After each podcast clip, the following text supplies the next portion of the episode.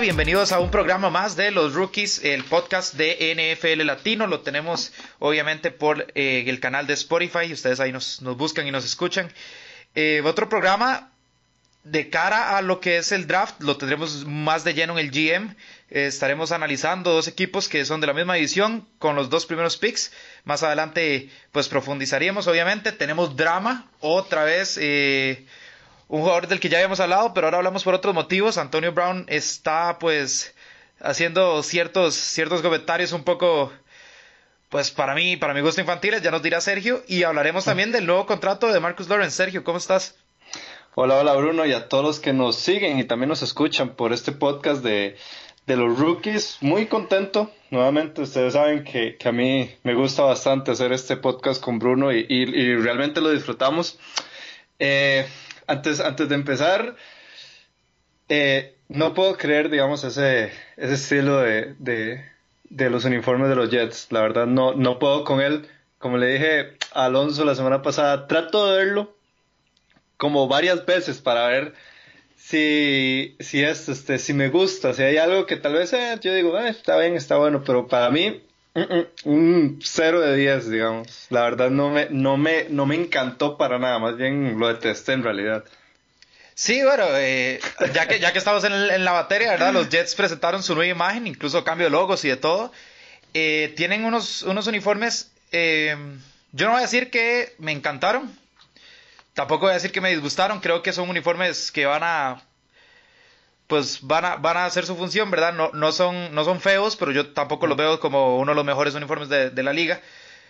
Y eso yo, yo creo que va más por, por simplemente el, el, los colores de la franquicia de, los Jets, ¿verdad? Siempre, siempre he dicho, son colores muy, tal vez muy apagados para, para al menos estar en, en, una ciudad como Nueva York. Pero eh, Sergio, los uniformes no juegan. ¿Sabes quién juega? Juega Le'Veon Bell, juega Jameson Carter, juega CJ Mosley y ellos son los que van a tener que hacer. eso es lo peor, digamos que ahora vi un post que, que, envió Le'Veon Bell en donde, en donde le hicieron un, un edit, digamos, un, un Photoshop ahí con el nuevo uniforme y la verdad, o sea, no, no, no, no me agrada para nada. O sea, te tengo que reconocer que esos uniformes de los Jets han sido los uniformes que realmente siempre me han gustado. Esas rayas eh, en, este, verdes con blanco en las sombreras siempre me llamaron mucho la atención. Entonces, la verdad estoy muy decepcionado porque en realidad ni el cambio de logo, porque también le hicieron un cambio de logo al, al equipo de los Jets. La verdad no, no, o sea, estoy muy, muy decepcionado porque no me gusta para nada, o sea, en ningún sentido ese, uniforme. Sí, bueno, yo los uniformes no los veo tan mal. El cambio de logo, sí tengo que admitir que el logo realmente me, me pareció muy, pues sin sabor, tal vez, de verdad, muy, muy, muy, muy aburrido, pero, pero por los uniformes, yo lo quiero ver a los nuevos fichajes en esos uniformes.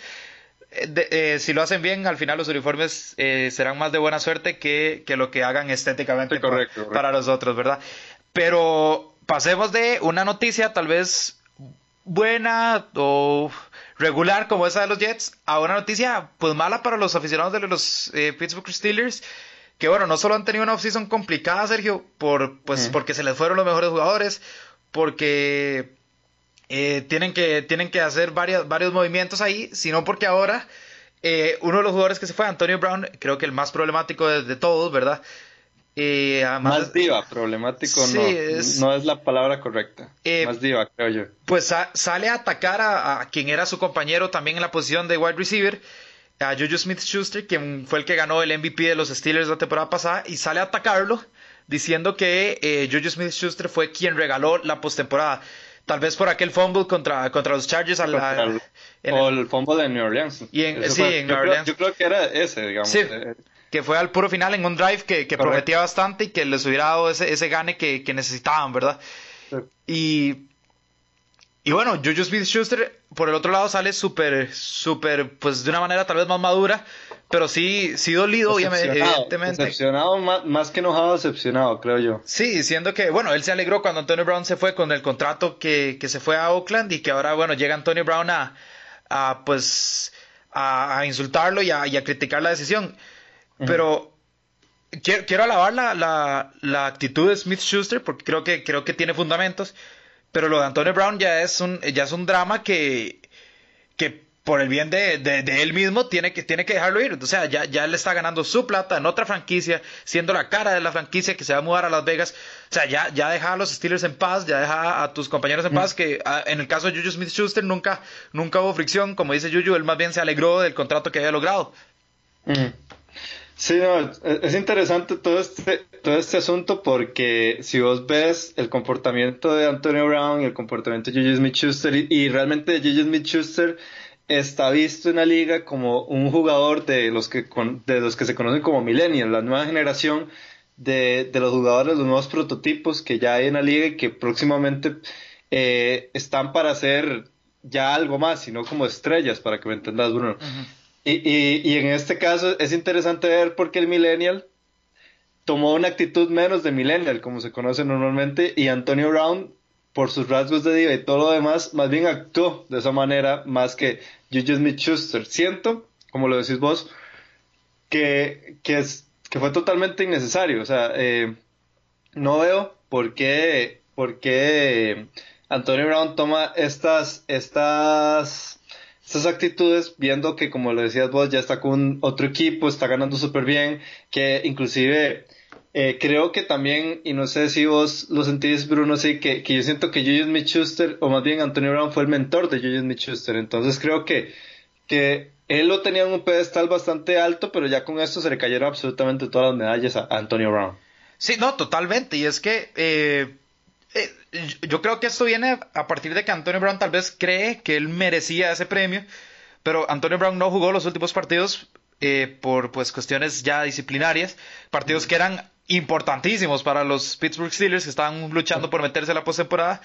Ahora no puedes venir a decir que te parece que es este injusto que alguien más lo gane. Además, alguien más como Juju Smith-Schuster que tuvo una temporada bastante buena y que en cualquier otro equipo probablemente sería el, receptor principal, ¿verdad?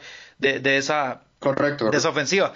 Llega Antonio Brown y ahora tira, tira un dardo así, eh, pues tal vez venenoso. Yo creo que esto solo, solo le hace mal a Antonio Brown porque nadie, nadie se va a poner del lado de Antonio Brown. Eh, ahorita el, front office de Oakland debe estar diciendo... Si hay, personas.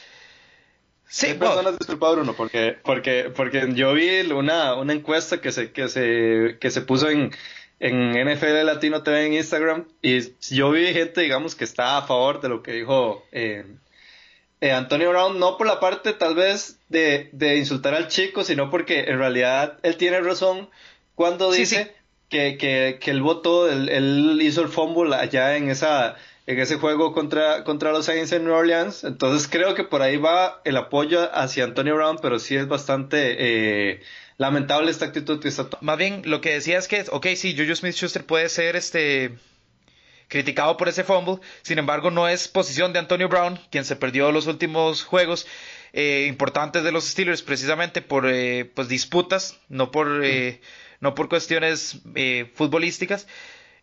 Eh, entonces, Antonio Brown no, no, tiene, no tiene vela en ese entierro, digamos, no, no, tiene, no tiene el por qué criticar. Y si va a criticar, no tiene que. O sea, es que no, no tiene que criticar, ya él se fue, además, ya, ya está. Primero que se eh, preocupen en encajar en un equipo como Oakland, que complicado va a ser. Segundo que se, que se enfoque en tener su mejor rendimiento para hacer valer ese, ese contratito jugoso que le dieron los Raiders y, ya, dejar ir, ¿verdad? Entonces yo, yo no sé, a mí Antonio Brown creo que se sigue dañando su imagen. Y, y, yo no sé, el front office de los Raiders debe estar diciendo ahorita, ok, sí, tenemos un, uno de los mejores eh, receptores de la liga, pero es complicado el ego, ¿verdad?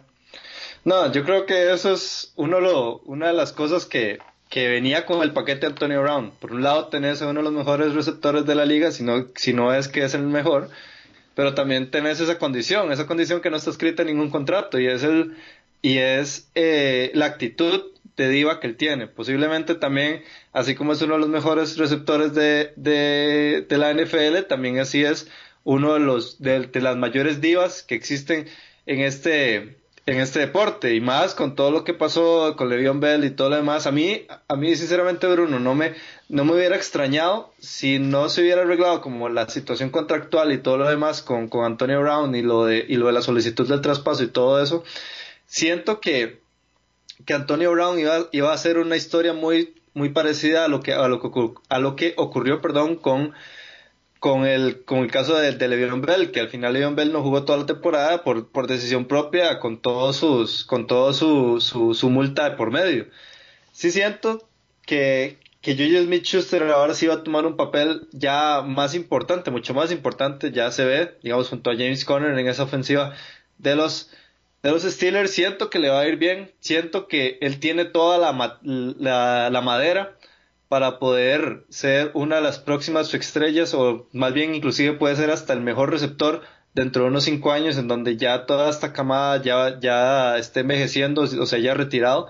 Entonces eh, como lo decías vos, em, a mí estoy muy en desacuerdo con lo que dijo Antonio Brown porque es una, es una actitud bastante eh, innecesaria, digamos, de, de, de, echarle sal, como se conoce aquí, eh, a Juju Smith Schuster, porque en realidad lo único que estás haciendo es, es insultándolo. Y, y como lo decías vos, o sea, no tiene, ya no tiene en este momento cabida en ese entierro todo el tema con los Pittsburgh Steelers porque a lo que uno normalmente hace es eh, voltear la página y comenzar un nuevo capítulo, en este caso de Antonio Brown en Oakland. Entonces, me parece sumamente innecesario esto y por otro lado, más bien fue muy buena la actitud de, de tratar de, de, explicar toda la situación, digamos, con, con, con, las redes sociales por parte de Julius Schuster y no caer en ese mismo juego. Sí, exactamente. Para mí fue un golpe bastante bajo. Y por el otro lado vimos a Le'Veon Bell y a y a James Conner intercambiando mensajes en Twitter de manera más, más amena y amigable, ¿verdad?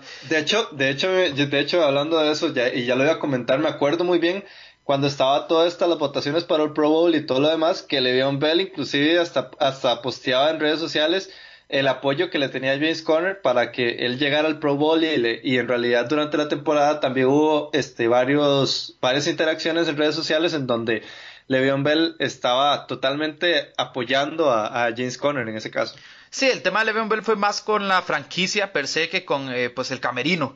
Sí, con un jugador Ex Exactamente. Pasemos, eh, Sergio, ahora entonces a, a, lo que es de Marcus Lawrence. Lo hablamos en, de hecho, en el primer eh, programa que tuvimos de, de los rookies. Cuando estábamos hablando de las etiquetas franquicia y ahora, bueno, ya llegan a una extensión de 5 años, 105 millones, 66, 65 millones garantizados por DeMarcus Lawrence, ¿verdad? 6 pies 3, 26 años. Esa es otra diva, esa es otra diva en el, en el equipo más diva de la NFL. Exactamente, pero eso sí ya es anillo al dedo. Ahora, un contrato gigante para lo que es la posición, eh, ¿verdad? Creo que, creo que va a ser una revolución en, los próximos contratos de, estos jugadores. Pero Marcus Lawrence fue pieza fundamental para la gran defensa que tuvo eh, los Dallas, ¿verdad? La temporada pasada. Sí, eh, como lo decías vos, ese es un punto muy importante. Eh, así como en la posición de, de los corebacks, últimamente también todas las, todos los contratos de los jugadores en las posiciones de la línea defensiva también ya están recibiendo contratos muy jugosos y eso va a ir progresando paulatinamente. Cierto que a pesar de este gran contrato de Marcus Lawrence se convirtió en el tercer al abierta en este caso o jugador de la línea defensiva mejor pagado en la liga, porque todavía está por encima Khalil Mack con 23.5 millones y con Aaron Donald con un millón menos, 22.5. Entonces, eh, si era cierto que si lo de, Marcus Lawrence no se cumplía, porque eso yo creo que era uno de los objetivos importantes de este equipo de Dallas, volver a, renovarlo, porque, eh, pues vamos a ver, de Marcus Lawrence ha sido una pieza bastante importante en este equipo, sin embargo, eh, las estadísticas tal vez no son tan, tan grandes como la, de un Khalil Mack o un Aaron Donald, digamos que, que son... Eh, ya son otras ligas, son monstruos ellos. Sí, sí, pero, pero que él está ahí y, y, en realidad él, él tiene en cierto punto juventud todavía, eh, va a llegar a esta temporada con 27 años, todavía ya, o sea, ya llega más viejo que joven, ¿verdad? Pero eh, en esta posición pues está en una muy buena edad también para, para seguir teniendo buenas temporadas y que, que me parece sí que, como te estaba diciendo Bruno que, que si esto no se daba iba a, iba a ser un caso bastante parecido al de, al Antonio Brown o Le'Veon Bell digamos. Así es, pero bueno 10.5 eh, saqueos, forzó dos fumbles, recuperó uno una intercepción, o sea, fue un jugador que, que realmente eh, tuvo producción en esa, en esa, tiene buenos números, pero con respecto a Khalil Mack y a Aaron Donald se quedan un poquito más. Aaron Donald, Aaron Donald sí, le, dobla la cantidad de, saqueos, imagínate, ¿verdad? Sí, sí, sí, obvio. Pero, pero bueno, creo, creo que es una buena movida por parte de Dallas, creo que era necesaria y además evitan un drama que para, para Dallas, eh, o sea, sería, ¿verdad? Catastrófico, en especial porque todo lo de Dallas es magnificado por, por el simplemente hecho de ser, de ser los Cowboys.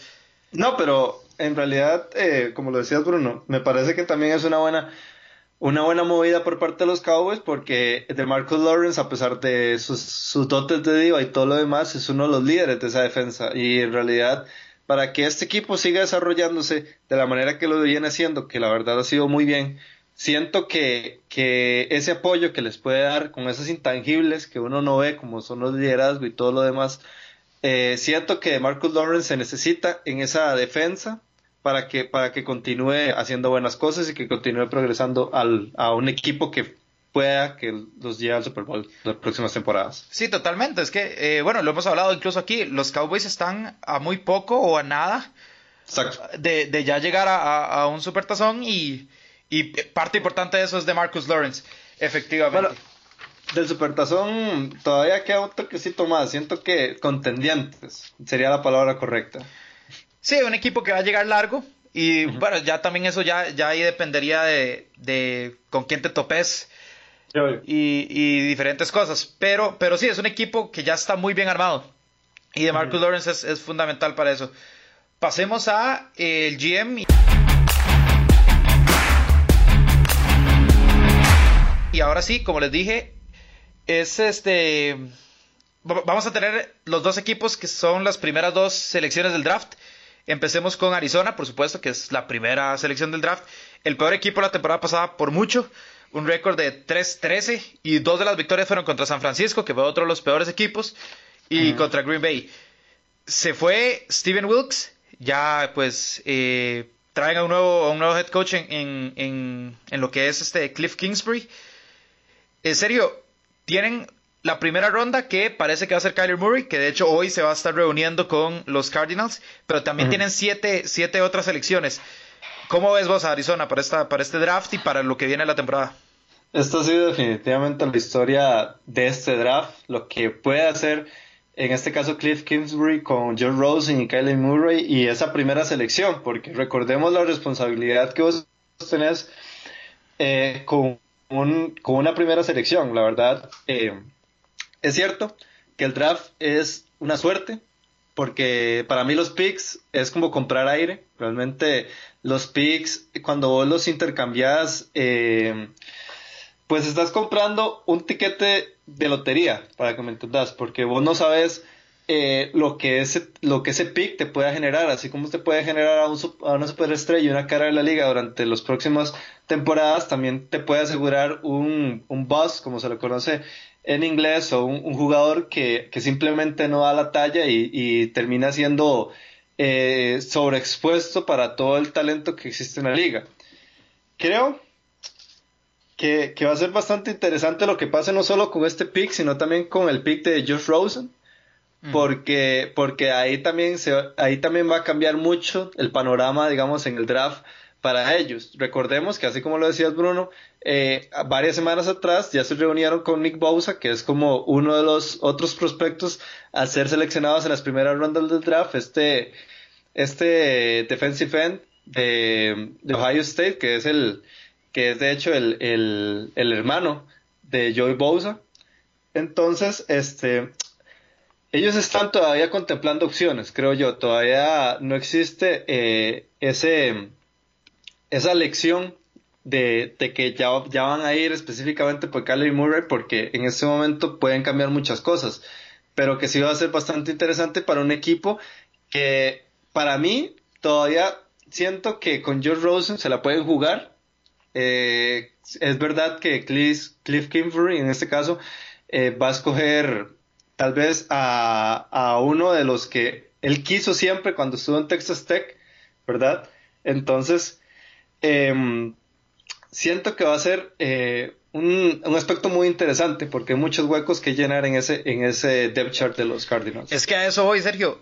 Eh, los Cardinals tienen demasiadas necesidades. O sea, necesitan offensive tackle, necesitan receptores, porque Larry Fitzgerald va a volver, pero ya Larry Fitzgerald no es ni la sombra de lo que fue alguna vez. Eh, no tienen eh, una secundaria, pues bastante. tal vez en los esquineros les falta profundidad.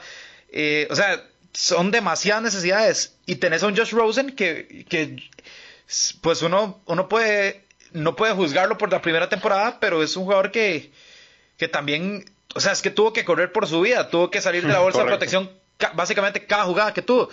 Entonces, yo creo que eh, un, mariscal no sería la solución. Entiendo que Kyler Murray aporta lo que es este, pues, el atractivo de ser Kyler Murray, ¿verdad?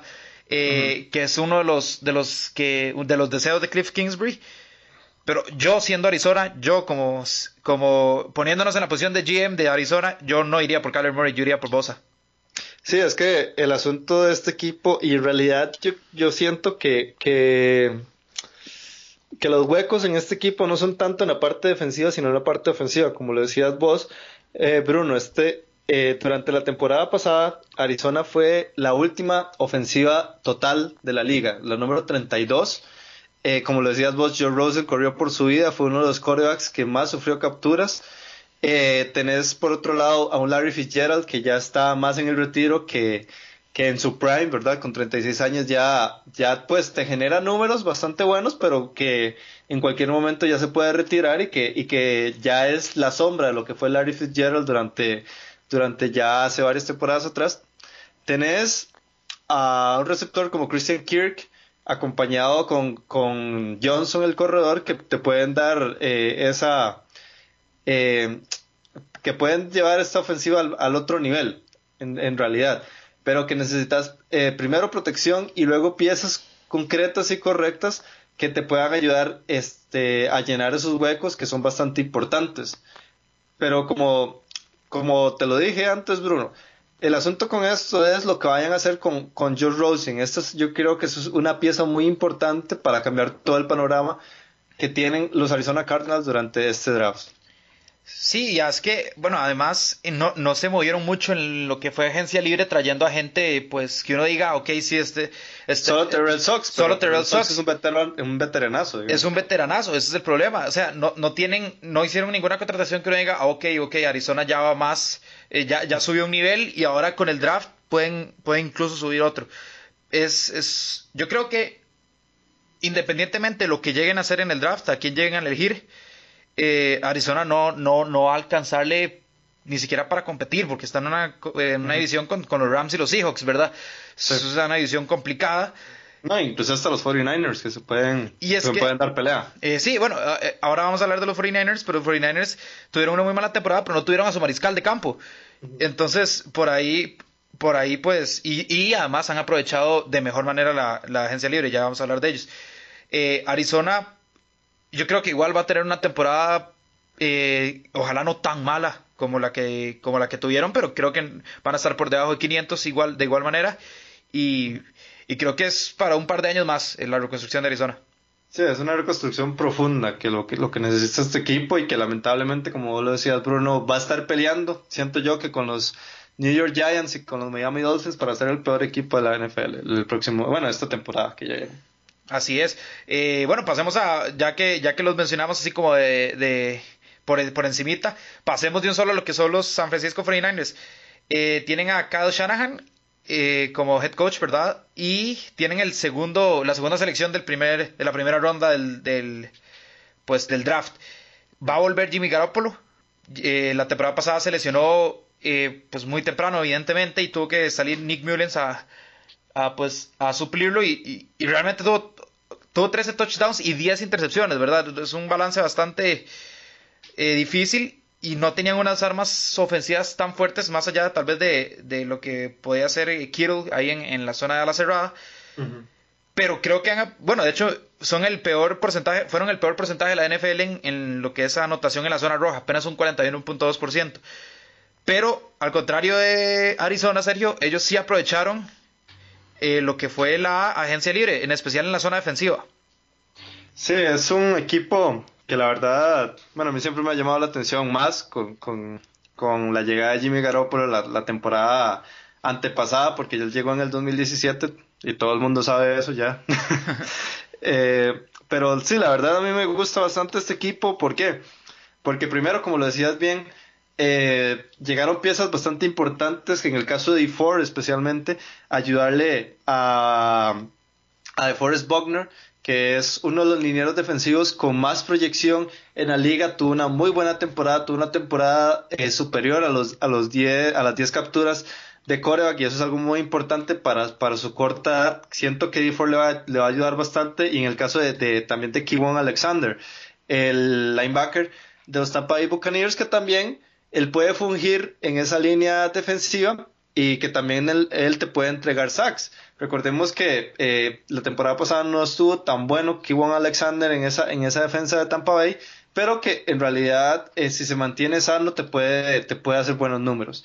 Siento que este equipo también es un equipo muy joven que está también desarrollando a sus, a sus figuras poco a poco. También está el caso de Ankelo Witherspoon, de Dante Pérez, de Kendrick Borner, que son que son eh, jugadores que pues se mostraron bien durante la temporada pasada, eh, y, pero que también son muy jóvenes. Entonces siento que en este equipo eh, no hace falta tanto un liniero defensivo ya con la llegada de D4 y de, y de, y de Forrest Buckner ahí, pero que en realidad con ese pick puedes armar una defensa que que te pueda llevar los partidos y que al fin y al cabo este, pueda ayudar a la ofensiva también a hacer un buen trabajo si es que Jimmy Garoppolo se mantiene sano. Ah, eh, sí, y además este, pues se, armaron, dieron un poco más de profundidad en lo que es eh, eh, la ofensiva con un Tevin Coleman que va a llegar a ser un, corredor que, que pueda aportar mucho también. Además para ayudar a Jimmy Garoppolo tal vez a entrar en ritmo, ¿verdad? Al inicio de temporada se perdió un año. Entonces, pueda, rotar más, porque también trajeron a Jordan Matthews, un receptor que, que pues como dijiste vos, además de Ante Pérez, Jimmy Garoppolo va a tener más, más armas, porque la temporada pasada era, eh, por, muchos, por muchos momentos de los partidos, era buscar a George Kittle y que él pues lograra hacer lo que, lo, que pudiera, ¿verdad? Correcto. Entonces era, era un poco más complicado. Ahora creo que con la vuelta de Garoppolo y con las nuevas armas que tienen, creo que San Francisco sí va a poder mejorar mucho en comparación a la temporada pasada y tal vez ponerle pelea eh, a los Seahawks y a los Rams por ese, por eso, por ese pues, tope ahí en la NFC Oeste. Es que en realidad también este equipo está a pocas piezas de ser un equipo, tal vez no contendiente, porque sí, sí, le, todavía está un toque largo para eso, pero que sí es un equipo que por lo menos podría pelear playoffs y que le puede poner más emoción a esa, a esa división de la NFC eh, Oeste. Sí, totalmente, porque, eh, bueno, los Rams creo, creo yo que los Rams se han mantenido sólidos a pesar de, ciertas bajas, pero, pero los Seahawks, eh, la, eh, la temporada pasada fue otra vez Russell Wilson haciendo una, campaña milagrosa. Correcto. Con un San Francisco que le ponga más presión a los Seahawks, hay que, hay que ver si los Seahawks, Seahawks se van a poder mantener ahí o si San Francisco va a poderlos pues eh, sobrepasar. Entonces es un, tema interesante que hay que ver porque recordemos que Garoppolo cuando ha jugado tiene un récord impresionante, ¿verdad? Es un, sí, sí. Tiene, tiene, tiene esa estrella. Sin embargo, se le notó la temporada pasada que era muy dependiente ese equipo de lo que pudiera hacer Jimmy Garoppolo. Sergio, vamos a pasar con ciertas preguntitas que nos hicieron, ¿verdad? Eh, ustedes que nos escuchan en redes sociales. Y hoy tenemos preguntas Barcelona, Sergio.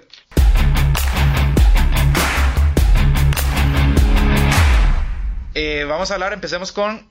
Nos preguntaron eh, pues, sabes que a la gente le gusta pues eso de pronósticos, ¿verdad? A vos no, a tanto, te fue bastante mal. no, a mí no. Pero, pero que hay que complacerlos y nos pidieron que analizáramos y pronosticáramos básicamente lo que va a ser la AFC Sur. ¿A quién ves ahí arriba? Bueno, es una división bastante interesante. Siempre ha sido una de las divisiones inconsistentes en la, en la NFL con, con respecto a, a tal vez al nivel que tiene. Sin embargo, este año es una de las divisiones que posiblemente tiene uno de los mejores, eh, de las mejores historias y los mejores signos de interrogación entre los equipos que hay ahí, porque primero tenemos a Indianapolis, un equipo súper joven que mostró un giro de 180 grados con Frank Wright y que en este momento perfectamente se puede poner como un contendiente en AFC con ese talento joven acompañado de Andrew Locke y de T.Y. Hilton. También tenemos a los Texans, que habrá que ver que hacen con la línea ofensiva que, que los maltrató mucho y que no dejó tal vez a Deshaun Watson hacer muchas cosas eh, durante la temporada, pero que igual sigue siendo un equipo eh, que con pocas piezas y reforzándolo bien eh, de cara, bueno, en, en, el sentido del draft más bien, siento que, que puede ser un equipo que también se mantenga en la pelea. También está Jacksonville con su con su historia de Nick Foles. Vamos a ver qué es lo que puede hacer este Nick Foles con este equipo y Leonard Fournette a ver cómo, cómo llega a esta temporada después de, de, haber, de haberse perdido toda la temporada por una lesión bastante fuerte en, una de sus piernas y que también sigue conservando esa defensa que, que ha sido una defensa creo de, de, temporadas digamos que definen temporadas y por el otro lado también tenemos a, a los Tennessee Titans que que creo que va a ser bastante interesante ese tema Mariota Tannehill y que, y que vamos a ver cómo ahora sí mueve las piezas Mike Bravel, ya que tiene un poco más de experiencia con este equipo. Pero poniéndolo con pronósticos, sí me atrevería a decir que estos equipos, eh, Indianapolis creo que es el que tiene una, una mayor ventaja sobre, sobre el resto, aunque en esta división siempre hay, siempre hay sorpresas desagradables, lamentablemente. Entonces, este, vamos a ver qué es lo que pasa en esta, en esta división. Sí, la FC Sur es, a, mí me encanta esta división porque es este, es, es como un poco impredecible porque uno... Es de las más curiosas, es de las más curiosas. Uno como que tiene cierta idea y en eso, por ejemplo, la temporada pasada uno ve, los Texas empiezan 0-3 y uno dice, wow, este equipo se, se cayó. Y después vienen los Texas y te ganan partidos que uno diría que jamás y terminan metiéndose incluso en, en, el comodín, ¿verdad? Eh, después están los Colts, que como, o sea, tienen muchas armas, tienen a Mac, tienen a Locke, tienen a Ibron, o sea, ese es un equipo muy completo. Pero después tenemos este, este, yo, yo aquí lo tengo marcado como un asterisco, ¿verdad? Que es, es Jacksonville porque tienen una muy buena defensa. Vamos a ver si llega la magia de, de Nick Foles. y yo sí, sí tengo los Titans, pues, de, eh, de, últimos en esta edición. Evidentemente, creo que ni con Mariota ni con Tannehill van a poder eh, aspirar a más. Creo que es, no tienen un, un, mariscal que te, pues, que te haga un equipo ganador. Sin embargo, yo creo que yo te pondría a los Colts primero, Sergio, porque, porque es un equipo que está, o sea, está listo ya, es un equipo armado. Mm. Después están yo te, tengo los Texans por encima de, Jacksonville, pero con el asterisco de Leonard Fournette. Si Fournette vuelve bien, creo que, creo que, y creo que Nick Foles y, y, también tomando en cuenta la defensiva que tiene Jacksonville, que es como vos decís, es una defensiva que te puede marcar una temporada. Que básicamente hace dos años, cuando llegaron a la final de conferencia, fue, eh, la, defensa, Sí, exactamente, fue la defensiva la que te llevó ahí depende cómo vuelva Leonard Fournette y cómo se ajuste Nick Foles eh, con John DeFilippo en esa, en, esa, en esa ofensiva. Podría incluso poner a, Jacksonville por encima de los Texans, pero lo tengo con ese asterisco. Creo que Deshaun Watson, aunque no tuvo, no, tuvo la mejor protección, ni mucho menos, tuvo una muy buena temporada y pues tienen, tienen gente como, como un, un JJ Watt que, que, sabemos que a veces tiene juegos monstruosos. Sin embargo, sí se les fue eh, un Tyron Matthews, lo cual hay que, hay que pues, tenerlo en cuenta. Pero, pero yo creo que Deshaun Watson y, DeAndre Hopkins, ¿verdad? Son, son, son armas que uno, que uno tiene que, considerar fuertemente. Sí, eh, yo tal vez no pondría tan bajo los Tennessee Titans, eh, porque realmente creo que, que el juego terrestre va, va, a ser, va a ser muy, muy interesante en este equipo. Lo vimos la temporada pasada en donde Mike Brable allá a finales de, de la temporada en las últimas semanas, se dio cuenta del potencial que puede darle a este equipo utilizando más a Derrick Henry, porque como lo vimos eh, antes de esas semanas, él utilizaba mucho a Dion Lewis.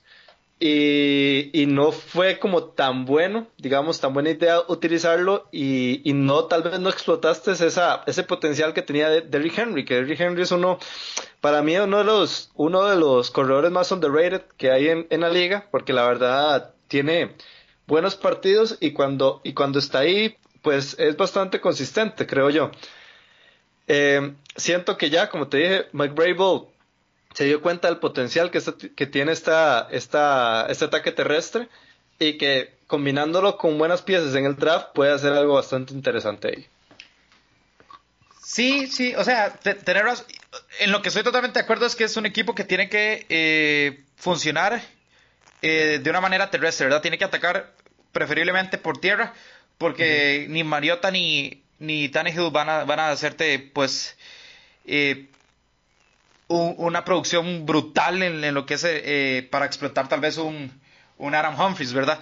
Sin embargo, sin embargo, es, se supone que Mariota es el titular. Mariota eh, también demostró que, puede correr, entonces eh, por ahí se puede explotar también esa, arma. Pero yo creo que sí, si, si Tennessee va a buscar cierto tipo de, de temporada pues exitosa, va a tener que ser vía, vía terrestre. Sin embargo, yo creo que la adición de Foles a, a, Jacksonville y el regreso de Leonard Fournette es suficiente como para yo, yo al menos yo, tenerlos por encima de Tennessee. Y por supuesto, eh, creo que los Colts están bastante por encima del resto de los tres, pero, pero nunca se sabe, ¿verdad? Porque también la, la, cuestión de Andrew Locke, si se mantiene sano, si no, porque sabemos que los Colts sin Andrew Locke es otro, es otro equipo totalmente. No, pero con buena protección ese, equipo va a salir adelante como salió la temporada pasada. Así es, pasemos a la otra pregunta que eh, nos enviaron, Sergio, es una pregunta más, este, más tal vez a profundidad. ¿Qué movidas hay o qué movidas ves vos que puedan existir en el draft. Recordemos que los Seahawks son el equipo con menos, con menos selecciones, solo tienen cuatro en todo el draft, lo cual es, es desastroso. Y eh, los Patriotas con Bill Belichick y eh, los Gigantes de Nueva York tienen 12, son los que más poseen. Eh, los Giants, sabemos que, bueno, es un equipo que la temporada pasada con Saquon Barkley lograron, pues, una, básicamente draftaron una superestrella sin embargo, dejaron ir a su otra superestrella. Entonces, es un equipo que tiene que, es un equipo que tiene que usar muy bien esas dos selecciones. Y los Patriots, bueno, con Bill Belichick sabemos que eh, probablemente se enfoque en conseguir un tight end para sustituir a Ronkowski, gente para, eh, para sustituir lo que fueron las salidas de Trent Brown, de Trey Flowers. Pero sabemos que eh, Bill Belichick usualmente sabe, sabe llevar bien los drafts. Este tema es muy complicado porque, porque adivinar un draft adivinar un draft en donde hay tantos equipos participantes, en donde hay tantos nombres eh, con respecto a los jugadores y todo lo demás es muy, muy complicado. Yo te tengo que decir, Bruno, que yo no soy muy fan realmente de, los, de los famosos mock draft, de los, de los de los de las simulaciones de de las simulaciones correcto que hacen los, los periodistas especialmente en Estados Unidos. Pero que sí pues esto va más que todo digamos como a los rumores que existen en las noticias. Como bien luego lo decías, los Giants tienen eh, bastantes elecciones y al que se ha escuchado eh, en las noticias, eh, ellos están dispuestos a, a tradear ese pick número 17 que, que lo obtuvieron de los Cleveland Browns, porque como le decías vos, al tener tantas elecciones pueden jugar con una de esas y poder obtener algo, algo mejor a cambio. También, de hecho, lo estaba leyendo justo antes de empezar el podcast eh, que existe inclusive el rumor de que, de que los Giants podrían dar su selección número 34, número 37, perdón, de que eso ya es un pick de segunda ronda, eh, para adquirir los servicios de George Rosen y así darle el pick a los Arizona Cardinals. Entonces es un tema bastante interesante. También estaba escuchando que los Jaguars ante la salida, bueno, ante, ante la llegada, perdón, de, de Nick Foles están dispuestos también a tradear su, su pick número 7, que es un pick de que es un pick también bastante temprano y súper valioso además. sí, súper valioso y que te puede que puede ser que puede ser bastante interesante para ciertos equipos que tengan mayores necesidades y que tal vez no tengan un mejor pick. Y también estaba escuchando el caso de los Cleveland Browns, eh, que los Cleveland Browns en este, este draft no van a tener un pick de primera ronda, desde el 2008 no pasa eso, y que, que están dispuestos a tradear, a hacer un, hacer un trade eh, o un cambio por alguna selección de primera ronda y dar picks ya de rondas, de rondas posteriores. Entonces, es algo interesante. Ahí se escuchan muchas, eh, ¿cómo se puede decir? Muchos rumores de, del draft, pero que, que, lamentablemente hasta que no hasta que no sucedan, este va a ser complicado tal vez de descifrarlos, Bruno. Sí, es que eh, es como vos decís, incluso uno, uno eh, al final del día compara los, los mock drafts que hacen varios analistas con lo que realmente sucedió en el draft y a veces son, son bastante distintos. Eso es porque eh, conforme va pasando el draft hay sorpresas y hay equipos que dicen, uy, eh, no, ya se llevaron tal vez a mi prospecto, veamos qué hacemos con este pick, intercambiémoslo por algo que ya, que ya esté en la liga, ¿verdad? Ya nos, que nos pueda producir de un solo sin, sin pues tener que desarrollar o jugarnos la lotería, como vos decís, que es, el, que es una selección de draft, ¿verdad? Porque es un 50-50 básicamente, te sale bien o te sale mal. Es complicado porque por ejemplo, eso, eso que mencionas de, de, los, de los Giants con Josh Rosen, eh, estarían dejando ir una, una, una, pues, una selección de segunda ronda, pero es como inicios de segunda ronda, entonces básicamente casi que una primera ronda que, que todavía es, es, es, bastante, pues, cotizada, ¿verdad? Sin embargo, eh, Josh Rosen, pues, si va a tener una, ya lo hemos hablado incluso, es una, va a ser una moneda de cambio alta la que pidan los Cardinals, creo que no sería tan malo y los Giants están eh, desesperados porque no, o sea, no puede ser que hasta a día de hoy sigan con Eli Manning como su mariscal titular. Es un mariscal que ya no da. Entonces, eh, eso sería interesante ver si, si ocurre. Sería la, la, selección que está proyectada para hacer DK Metcalf, que si recordamos fue, fue es, un, es una ala abierta que, que, bueno, para empezar, pare, parece que tiene el cuerpo de Tyrant, pero con la velocidad de una ala abierta. Sí, ya te iba a decir eso. Es, tiene el cuerpo de un linebacker, un sí, tight end con, con, la velocidad de un, de un ala abierta. Ajá, es gigante y además que, que agarró el combine y lo hizo trizas, ¿verdad? O sea, destrozó todas las métricas.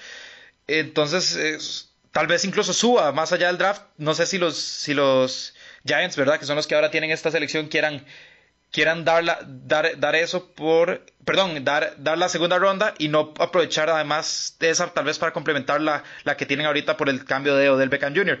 Y hay que ver, porque yo soy, estoy muy curioso, porque Belichick ahora tiene necesidades que antes no tenía, por ejemplo. Uh -huh. Y es un, eh, específicamente hablando de los Gronkowski, Sergio, hay muchos ends en este, en este, en este draft eh, que, que, prometen mucho. Hay que ver en qué, en qué momento las, eh, Bill Belichick se va, a decantar por un, por un tight end y hay que ver qué tanto le va a funcionar o qué tanto va a evolucionar esa ofensiva porque sabemos que llegue quien llegue no va a ser Rob Gronkowski. Sí, pero recordemos también que, que bastantes equipos requieren unas, eh, un tight end en este caso y que en realidad va a ser complicado. Pero como, como bien vos lo decías, eh, es un draft, es eh, es, un, es una situación o es un evento en donde cambian muchas cosas durante, durante, durante esto, inclusive horas antes de, que empiece. Entonces, yo creo que eso es lo, lo, emocionante del draft, que vos nunca sabes qué es lo que va a pasar hasta que, hasta que pasa, literal. Entonces, eh, es complicado descifrar qué equipos puedan hacer monedas de cambios con estos picks. Posiblemente eh, los hayan, porque no creo, digamos, o más bien en todos los drafts siempre, sí, siempre, siempre suceden, es, siempre suceden estos casos, pero que es complicado descifrar quién va a ser el, el, el encargado, digamos, o, o, el equipo que va a necesitar eso y que va a ser la moneda de cambio por este, por este pick. Sí, es que además es, es cabe recalcar, ¿verdad?, que, que, es un draft distinto. Por ejemplo, si vos ves el draft de la NBA, es un día, son, tres, son dos rondas y listo, nos fuimos.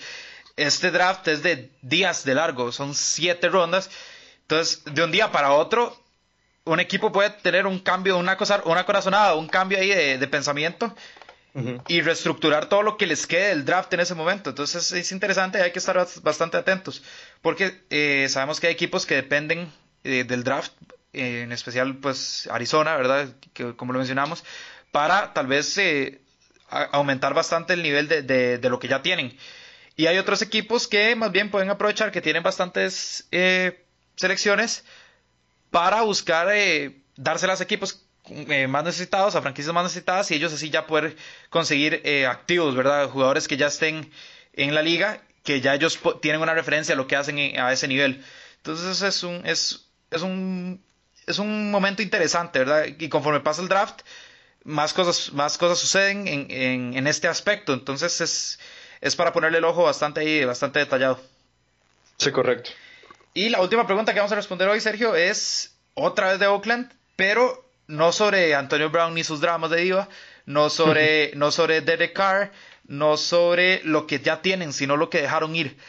Eh, nos preguntaron que si fue un error de Oakland dejar ir a Jared Cook y a Jordi Nelson. Bueno, Jordi Nelson no se fue, se retiró, pero pero, pero, deja un hueco. Deja un hueco, entonces tal vez replanteemos esta pregunta, reformémosla. ¿Es error de Oakland tener, tener eh, o tal vez, qué tanto va a perjudicar a Oakland tener estos huecos eh, de Jared Cook y Jordi Nelson?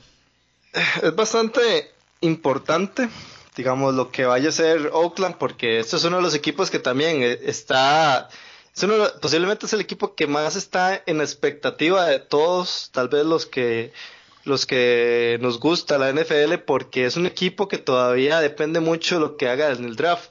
Cierto, se les fue Jared Cook y se les fue Jordi Nelson, que fueron eh, los receptores que más yardas dieron durante la temporada. En realidad ese fue posiblemente todo el ataque eh, todo el ataque aéreo junto a, junto a, el corredor Jalen Richard entonces, eh, a la adquisición de Antonio Brown, pues claramente te va a dar, o sea, es muy posible que te dé una temporada de más de mil yardas, porque eso es lo que normalmente da Antonio Brown en sus temporadas.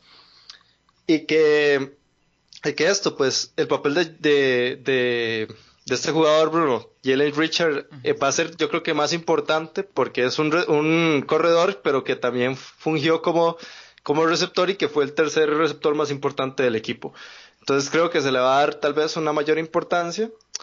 Pero que sí, este, la ventaja es que tenés ya Antonio Brown, a uno de los mejores receptores de la liga.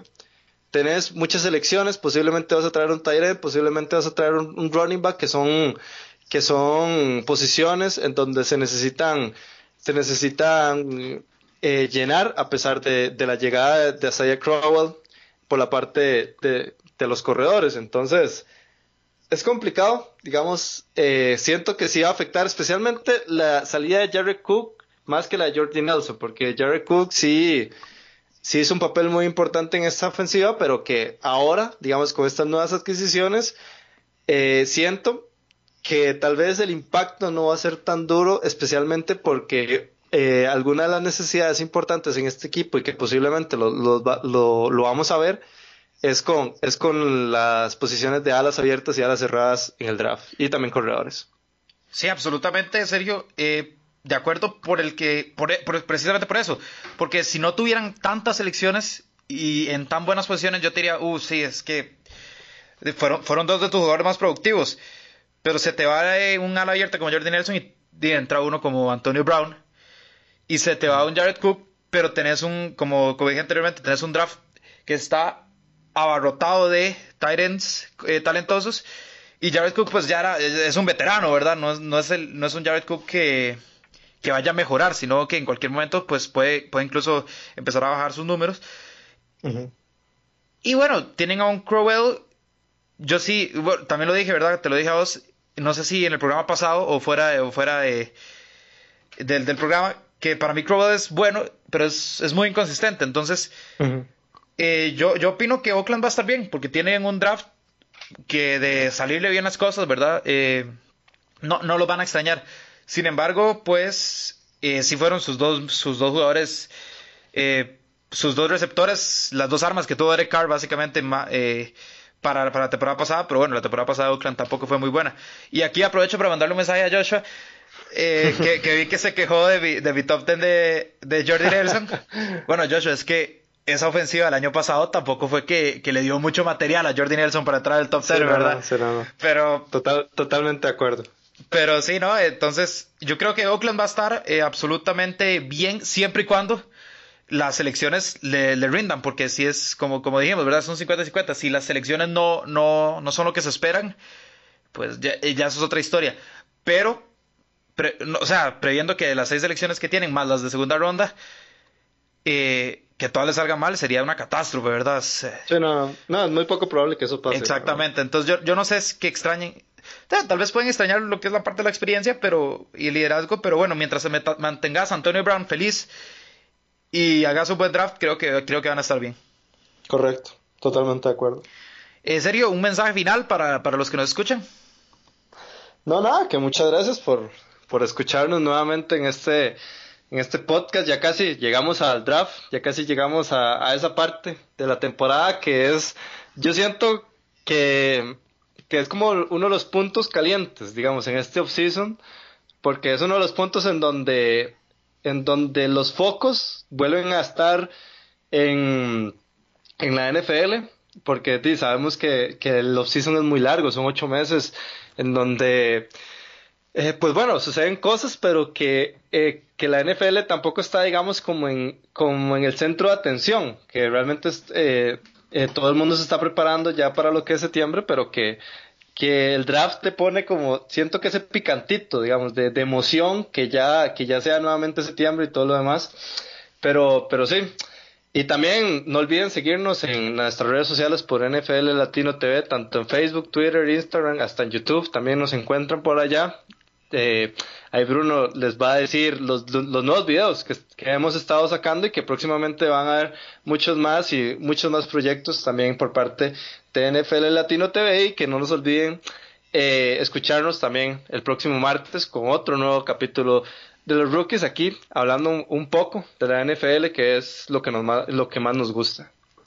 Así es, además, este, eh, para complementar, Sergio, vienen, vienen videos explicativos, tal vez a, veces hay, hay personas que, que nos preguntan, ¿verdad? Hey, nos encanta el fútbol americano, el problema es que no lo entendemos. Eh, hay, hay ciertos conceptos que, que, no, que no sabemos de qué hablan. Bueno, eh, NFL Latino TV se ha dado la tarea de, en esta offseason, ¿verdad? Y vamos a irles dando videos para que ustedes se vayan pues empapando más del deporte y cuando lo vean entiendan absolutamente todo y, y les encante aún más. Además, este, vamos a seguir con los top tens, vamos a seguir con, con el podcast, obviamente, los programas. Eh, dándoles contenido en todas las redes sociales para que ustedes, eh, tanto como nosotros, ¿verdad? Vean, vean y no olviden en esta temporada baja, no olviden que la NFL es uno de los deportes más hermosos del mundo. Bueno, Sergio, nos vamos. Sí, muchas gracias Bruno y a todos que nos escucharon durante este podcast. Hasta luego.